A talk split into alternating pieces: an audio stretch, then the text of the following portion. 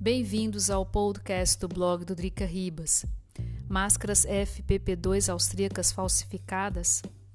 As máscaras da marca Hygiene Áustria foram retiradas dos supermercados austríacos. Há a suspeita de que essas máscaras não foram 100% produzidas no país, como afirma a embalagem do produto. Há a suspeita de que elas foram parcialmente produzidas na China. Também foi detectado problemas com a certificação. Parte vem de uma empresa suíça e também húngara. De acordo com a Associação de Consumidores da Áustria, a ideia de se vender um produto 100% austríaco foi enganosa. Os consumidores devem saber a origem do produto.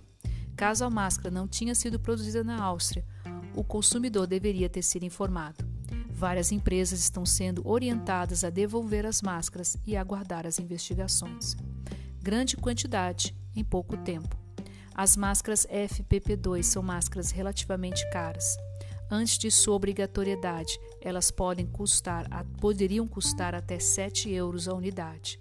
Ao colocar a sua obrigatoriedade, o governo austríaco se viu obrigado a colocar à disposição da população uma imensa quantidade de máscaras a um preço subsidiado de 59 centavos de euro cada máscara.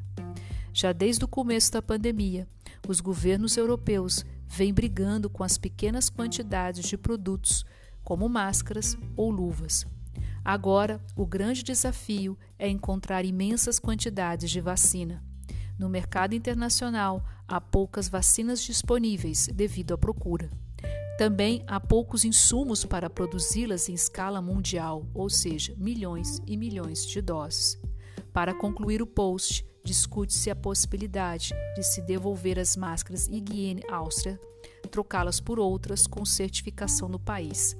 Vamos aguardar as investigações para saber a sua verdadeira origem. Este foi mais um podcast do blog do Rica Ribas.